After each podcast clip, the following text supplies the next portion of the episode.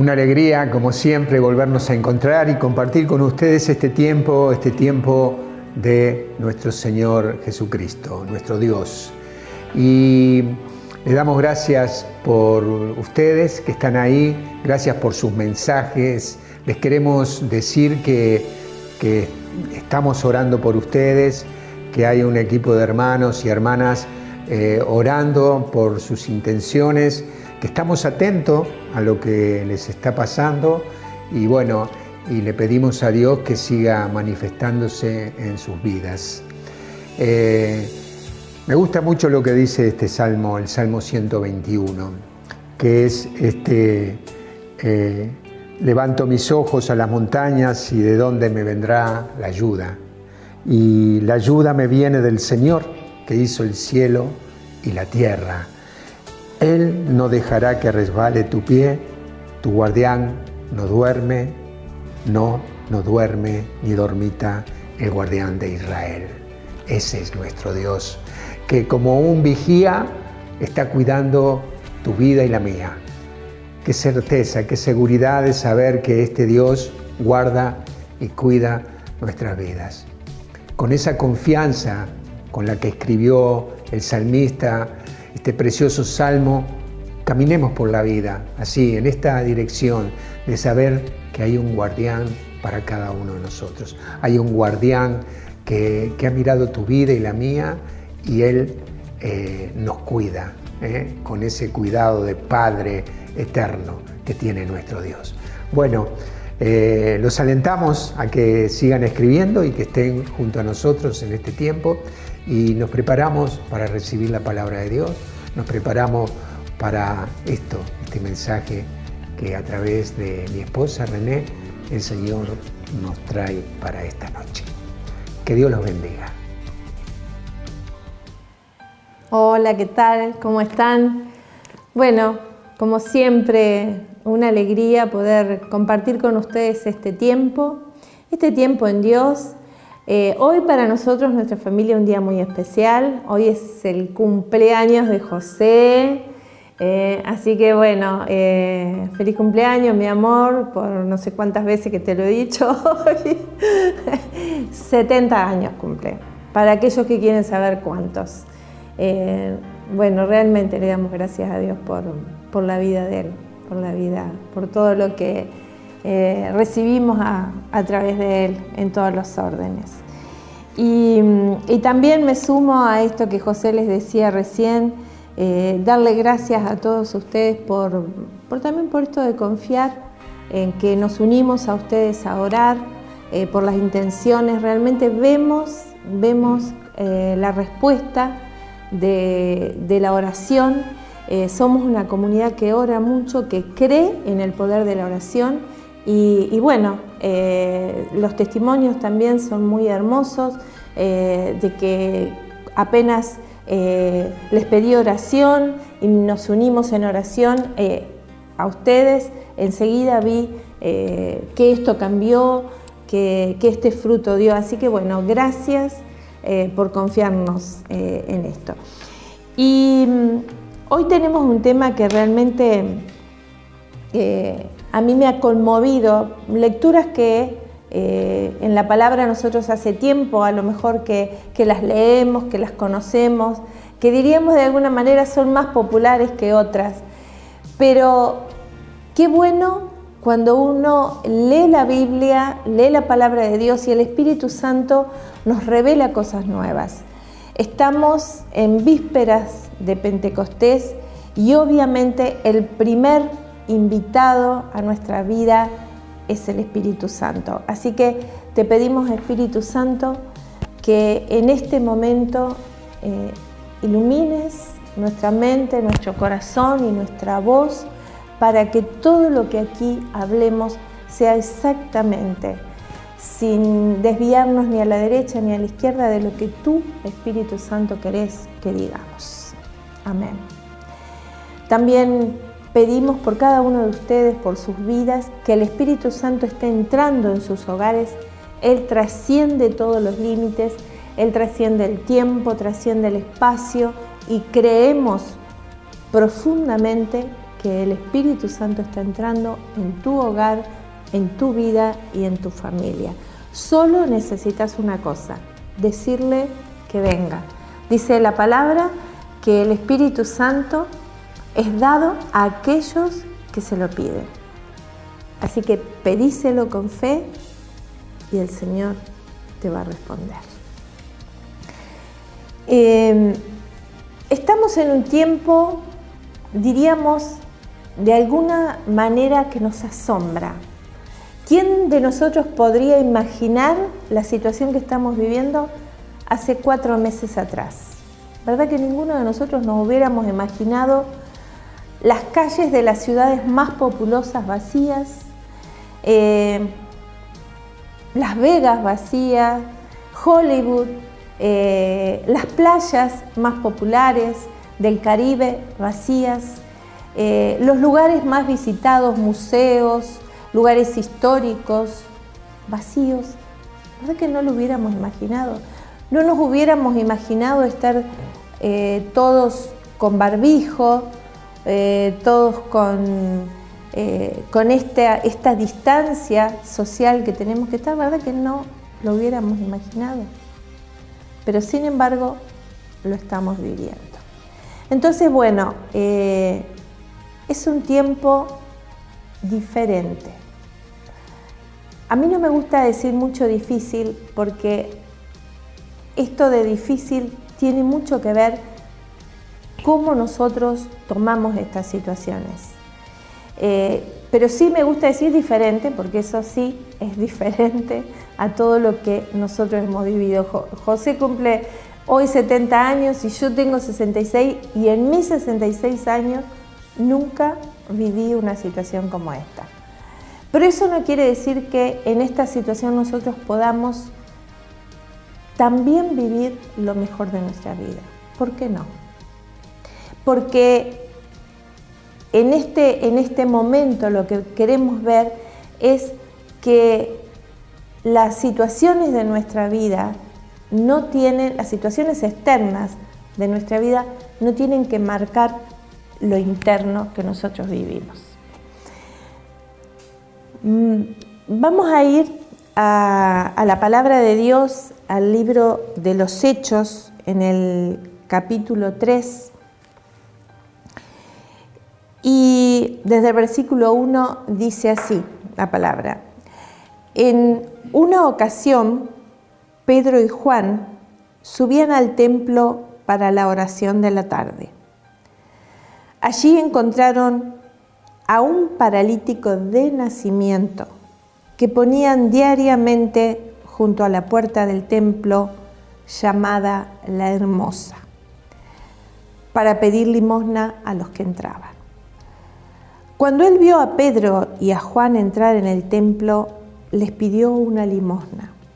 Entonces Pedro, fijando la mirada en él, lo mismo que Juan, le dijo, míranos. El hombre los miró fijamente, esperando que le dieran algo. Pedro le dijo, no tengo plata ni oro pero te doy lo que tengo. En el nombre de Jesucristo de Nazaret, levántate y camina. Y tomándolo de la mano derecha, lo levantó. De inmediato se le fortalecieron los pies y los tobillos. Dando un salto, se puso de pie y comenzó a caminar y entró con ellos en el templo, caminando, saltando y glorificando a Dios. Toda la gente lo vio caminar y alabar a Dios. Reconocieron que era el mendigo que pedía limosna sentado a la puerta del templo llamada la Hermosa y quedaron asombrados y llenos de admiración por lo que había sucedido. Palabra de Dios. Eh, realmente eh, esta palabra nos habla de una situación eh, realmente en que el poder de Dios se manifiesta haciendo posible lo que a los ojos de los hombres, lo que a los ojos de las circunstancias es imposible. Eh, para cualquier persona eh, alcanzar este nivel de posibilidad en su imposibilidad es, es, algo que yo creo que todos nosotros podemos anhelar.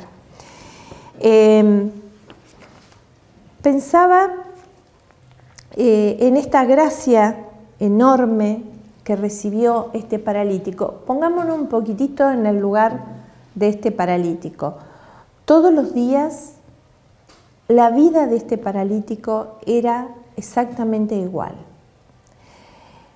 No sé si a ustedes les ha pasado, pero cuando uno sale de, de, de una situación como la que él vivía, eh, yo creo que para este paralítico, lunes, martes, miércoles, jueves, viernes, sábado, domingo, todos eran sus días igual, porque su rutina era una, rutina de imposibilidades. Y, él, eh, me imagino su historia, su día, su día a día, eh, levantarse, esperar que lo vinieran a buscar, eh, que lo vinieran a buscar sus amigos o sus parientes. No dice la Biblia eso, pero bueno, a mí me gusta imaginarme, cuando leo la palabra, me gusta imaginarme estas realidades cotidianas, porque la palabra de Dios nos habla de personas que como vos o como yo vivieron vidas eh, en lo natural como las vivimos nosotros. Y yo me imagino este paralítico, dice la palabra que lo llevaban ahí a la puerta del templo, llamado La Hermosa, un lugar hermoso en una situación, yo diría, no tan hermosa. Porque estar paralizado y depender de, de los demás para hacer cosas muy sencillas, como la de moverse, muy eh, que uno a veces no valora, como la de moverse de un lugar al otro, eh, y que sus piernas eh, lo lleven solamente con una orden que inconscientemente prácticamente le damos a, nuestras piernas y, ellas responden y nos llevan. Y, este, este, este paralítico estaba ahí. Dice, de nacimiento. O sea, él nunca había experimentado, nunca, pensemos por un instante, nunca había experimentado caminar. Nunca había experimentado cuando niño correr. Yo me imagino que él ahí de niño, me lo imagino de niño, viendo correr a los demás. Y él sentadito. Eh, eh, de adolescente, ver que sus, que sus pares, que los de su generación eh, podían hacer actividades que él estaba imposibilitado para hacer. Pensemos un poco lo que era la vida de este hombre, paralítico de nacimiento. Y, y dice que él estaba allí con un propósito, pedir limosna a los que entraban. Y ahí pensaba yo em, cómo a veces nosotros hemos hecho casi una costumbre el, el ser indiferente a la persona que pide limosna. A veces ni los queremos mirar porque nos confrontan con una realidad dolorosa. Solamente a veces el verlos nos da dolor y hacemos de alguna manera este mecanismo de defensa, ¿no? No miramos, no miramos. Eh, como que si esa forma de no mirar eh, hace que el problema no esté. Y imaginemos por un instante este paralítico acostumbrado a que no lo miraran a que negaran su existencia, a que las miradas indiferentes, las no miradas, mejor dicho, las no miradas pasaran. Y ahí viene un, equipo, eh, Pedro y Juan. Y este equipo que preparó Jesús, que preparó el Espíritu Santo, porque miren, eh, realmente Pedro y Juan no tenían mucho que ver en cuanto a su carácter, ¿no? Pedro era impulsivo, era eh, así tipo, este, como decimos nosotros, eh, que se le sube la mostaza a la cabeza, y Juan era todo lo contrario. Pedro era un pescador rudo y, Juan un hombre, un, joven, que nos, nos, dice la palabra, recostaba su cabeza en Jesús. yo me lo imagino a Juan eh, manso, tranquilo y a Pedro impulsivo. Pero sin embargo el Señor los unió como un equipo para trabajar para su reino. Porque es necesario que respetemos esto que hace el Señor con nuestras vidas, que nos une de lugares tan diferentes. Eh, nosotros eh, hace dos días teníamos la reunión con los servidores y veíamos esto como ahora las tenemos eh, a través de Zoom, veíamos bueno, todos sus, rostros en la, pantalla y yo pensaba en mi interior qué diferentes que somos en edad, en lugares, en situaciones de vida, pero Dios nos une para su obra. Y esto es maravilloso porque Dios nos une no por ser iguales, sino que justamente nos une porque somos diferentes y Él con esa diferencia forma el equipo indestructible que Él sabe que este mundo necesita para llevar su palabra, para llevar su reino a aquellos que aún no lo han aceptado. Y acá vemos a, Pedro y Juan entrando en el templo. Y dice la palabra que cuando él vio a Pedro y a Juan entrar en el templo, les pidió una limosna. Yo me imagino que o habrá extendido su mano o tendría algo en su mano para pedir limosna, eh, pero esta vez, este paralítico que no nos dice el nombre en la palabra, dice que Pedro, fijando la mirada en él, un hombre lleno del Espíritu Santo, siempre mira a quien está necesitando ayuda. Y esto hizo Pedro, fijando, fijando la mirada en él, lo mismo que Juan, lo mismo que Juan. Los dos hicieron lo mismo, detuvieron su camino para mirar a este paralítico. Y dice que le dijeron esto, míranos. Y esto me parece tan hermoso, porque cuando nosotros eh, detenemos nuestra vida en mirar al que está necesitado, siempre hay milagros, siempre hay cosas nuevas. Y dice la palabra así, el hombre los miró fijamente esperando que le dieran algo. Porque cuando nosotros estamos en una situación de parálisis, eh, con, como, como está este paralítico, ¿qué esperamos? Esperamos lo mismo siempre. Esperamos lo que nuestro paradigma mental nos dice. Para este paralítico, lo mejor que le podía pasar en su vida era que alguien le diera unas monedas.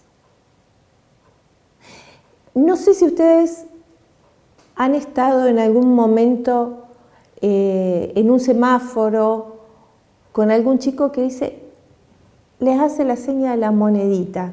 Yo he pensado, eh, el límite que incluso ellos ponen, aunque sea una monedita. Y este es un límite más allá, más, más, que, más que nada un límite mental. Cuando no sabes todo lo que Dios tiene preparado para vos, podés vivir una vida sin expectativas grandes. Creo que este es el parálisis más grande que todos podemos llegar a tener. Una vida sin expectativas, una vida creyendo que tenemos un techo, que tenemos un límite, que tenemos eh, algo que es hasta ahí nada más, sin esperanza, sin fe. Y un cambio de paradigma, un cambio en nuestra mente, cambia la historia, queridos hermanos. Cambia la historia, cambia la trayectoria de tu destino. Eh, yo no sé si vos has estado paralizado. Yo recuerdo, preparando, preparando esta, esta tarde, eh, recordaba cómo a veces uno tiene paradigmas eh, hechos para las situaciones difíciles. Cuando nosotros estábamos con muchos problemas económicos, recuerdo que teníamos un, vehículo que estaba en bastante mal estado y uno de los accesorios que nosotros llevábamos siempre en ese vehículo era un bidoncito de plástico, porque nosotros le poníamos la nafta al límite y siempre nos quedábamos sin nafta. Entonces ese bidoncito era necesario para nosotros porque necesitábamos ir a buscar nafta, a veces dos, tres, diez, depende de cómo nos, nos, nos agarrara la situación de quedarnos sin nafta. Y ese bidoncito era el elemento indispensable porque muchas veces nuestra capacidad económica en ese momento ni siquiera alcanzaba para comprar el bidón de plástico también. Entonces era un elemento indispensable. En otra oportunidad yo recuerdo que tenía una reunión y también fui con, con el auto y no encontraba lugar para estacionar y busqué y busqué y busqué y se me fue como media hora buscando un lugar para estacionar. Entonces cuando entré a la reunión pedí disculpas porque, y, les dije esto, no había un lugar para estacionar en ninguna parte, todo estaba lleno. Y una de las personas que estaba en esa reunión me dijo, así que todos los estacionamientos llenos.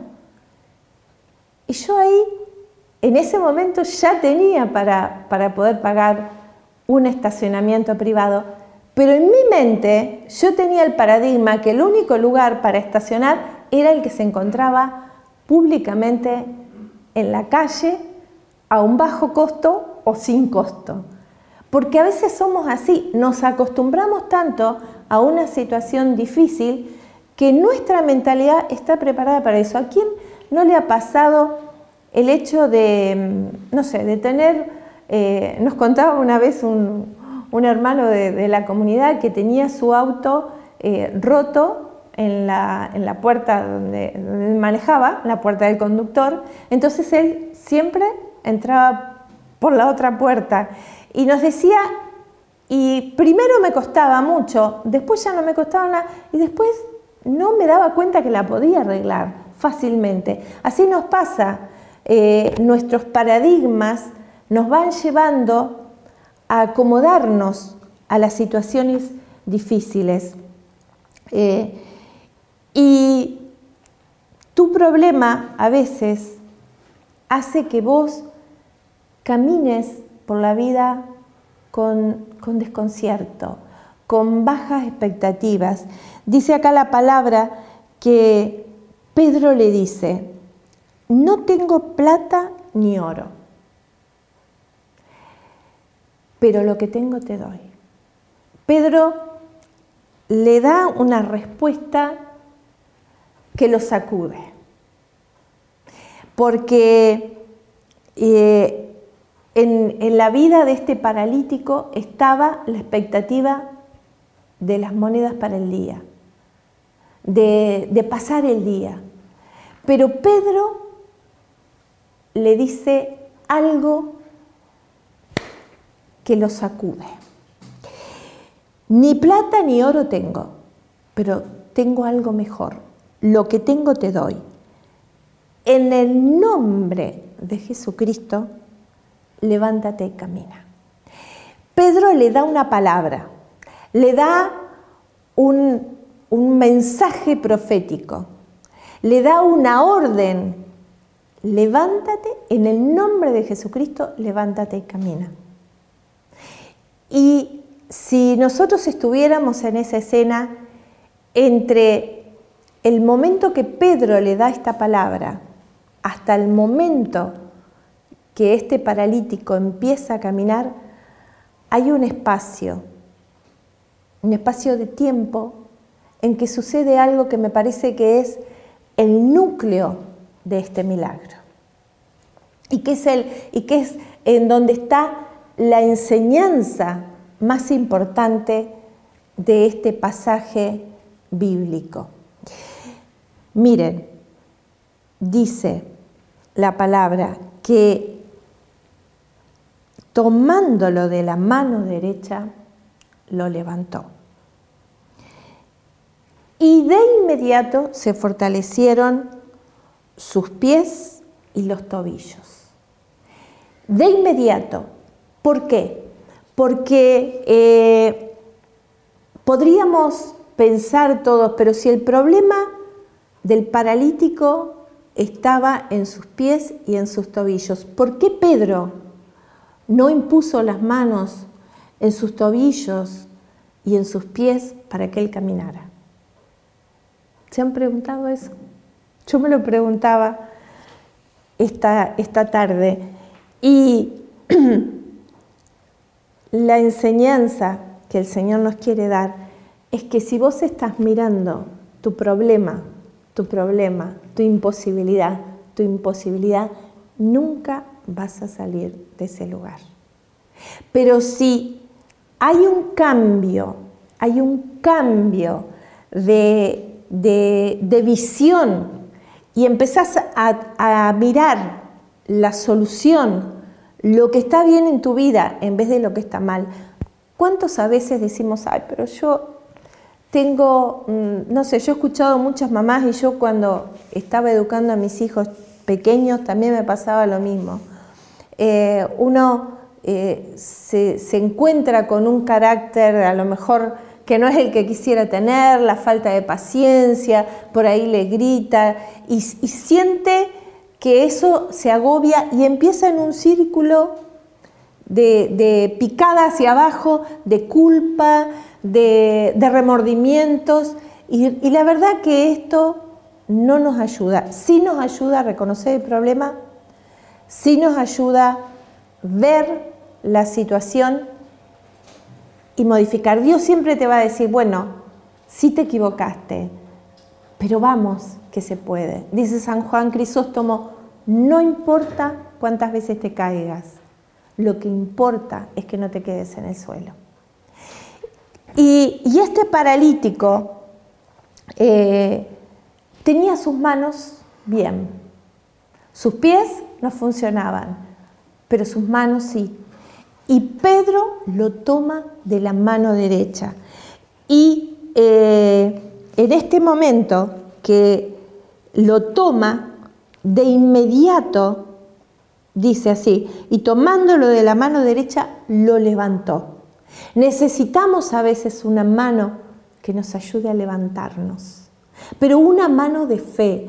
Eh, no sé cómo es el grupo de tus amistades con el que vos te conectás habitualmente. Eh, todos sabemos que, por ejemplo, para salir de una adicción necesitas conectarte con otras personas que no sean adictas, porque ese núcleo te lleva siempre a estar paralizado en el mismo lugar. Eh, yo recuerdo el testimonio de, de, unos hermanos de nuestra comunidad, eh, realmente eh, el Señor sana de cáncer a Mayra, eh, la sana de, un cáncer, una chica joven, la sana de un cáncer en los senos, y inmediatamente empieza como un boomerang a, venir toda su familia, ¿no? Viene el efecto de, la conversión de todos sus seres queridos. Eh, la mamá de Mayra estaba con una depresión, Beatriz. Todos ellos están sirviendo al Señor ahora en nuestra comunidad. Beatriz estaba con una depresión que hacía 10 años que la estaba padeciendo. Y, bueno, y la traían. También la traían, ella venía y, uno de esos días, su esposo, eh, yo esto lo cuento porque ellos ya lo han dado públicamente el testimonio, uno de esos días su esposo se acerca a nosotros y nos pide oración por su esposa. Pero realmente eh, él era alcohólico y ustedes saben que la persona que es alcohólica, su aliento al alcohol es, eh, bueno, detecta enseguida lo que está pasando y yo recuerdo que, que él pedía por su esposa, pero en ese momento también oramos por él. Y, yo pensaba, lo sano en este matrimonio era el amor que ellos se tenían. Y Dios irrumpió en la vida de los dos.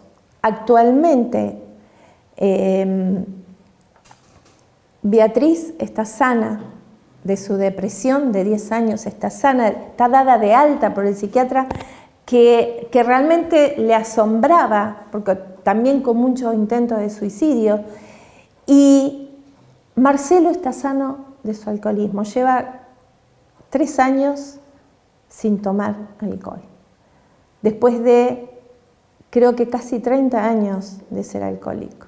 Realmente Dios nos puede sacar de cualquier parálisis, pero es necesario que te conectes en un ambiente diferente. Porque si Marcelo hubiera seguido conectándose con el mismo grupo, Beatriz hubiera seguido en su soledad, eh, Mayra no hubiera buscado, o sea, todas historias de restauración, de parálisis en distintas áreas, pero que si no se hubieran conectado con los equipos de Pedro y Juan que acá el Señor nos muestra, tal vez sus historias seguirían siendo de parálisis. Em, nunca vas a sobrevivir a tu problema si te seguís centrando eh, en, en la razón en la que tanto tiempo has estado encadenado ahí con ese parálisis. Eh, no es ensayar siempre lo que está mal, no es recordar siempre quién te abandonó, no es em, recordar siempre quién te lastimó o quién te abusó o quién te robó o quién te estafó o quién te abandonó. Eh, o quién te critica o quién te criticó, sino poner los ojos en Jesús poner los ojos en, en, este caso, este paralítico puso los ojos en Pedro y Pedro estaba lleno de Jesús. Por eso cambió su historia. La parálisis, más que en su cuerpo, en sus tobillos, estaba en la mente del paralítico. Y tu parálisis puede estar más en tu mente que en la situación que vos ves que no funciona. Eh, el sanarse muchas veces implica asumir diferentes y nuevas responsabilidades. A veces estamos en el lugar de confort, en, donde estamos cómodos y no queremos. Eh, no sé, me llevan, me traen, no tengo responsabilidades de cómo ganarme la vida, eh, la enfermedad me, me pone en un lugar eh, de alguna forma cómodo o eh, este, este sueldo que me alcanza, sí, no, no, puedo hacer muchas cosas, pero me alcanza y estoy cómodo.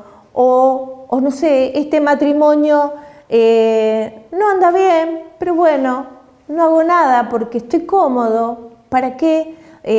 cambiar significa también arriesgarse arriesgarse. Y por supuesto en el caso de los matrimonios no es eh, el divorcio ni, la separación, pero sí trabajarse y ver los cambios que hay que hacer dentro de cada uno para solucionar, también con los hijos, también con los hijos. Eh, necesitamos salir de las parálisis. Y, miren, no estoy juzgando a nadie porque a veces eh, yo también he vivido estas situaciones. Yo recuerdo cuando eh, vendimos la casa para mudarnos a esta, eh, por más que era mejor y que era todo más favorable, a mí me daba un poco de temor, porque estaba cómoda, porque estaba en un lugar seguro y siempre avanzar es un riesgo. Y, necesitamos salir de este lugar de comodidad. Eh, quiero decirte que tal vez no solo estés a punto de salir de tu parálisis, que tal vez puede ser esta pandemia o, o alguna parálisis espiritual, emocional, económica o familiar, no sé, pueden ser de diferentes tipos, pero quiero decirte que si hoy permitís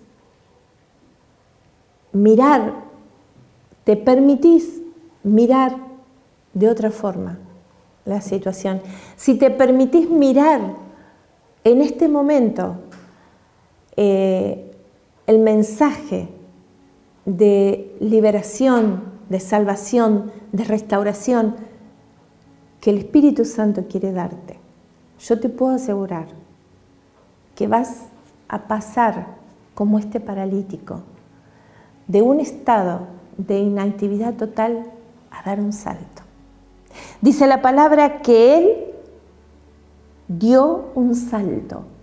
Y ese, imaginen una persona que nunca caminó, no, no, no tiene conectado su cerebro con las piernas para hacerlas mover pero acá sucedió todo en un instante, porque Él permitió que su mente fuera llena de Jesús, que sus pensamientos, que sus paradigmas de parálisis transformaran su cuerpo y su vida para siempre. Nunca más fue el mismo. Y todos lo miraban asombrados, pero no es este el paralítico que estaba en la puerta de la hermosa, sí. Pero ahora lo veían saltando y lo veían alabando a Dios. Su vida cambió por completo, su historia familiar cambió por completo.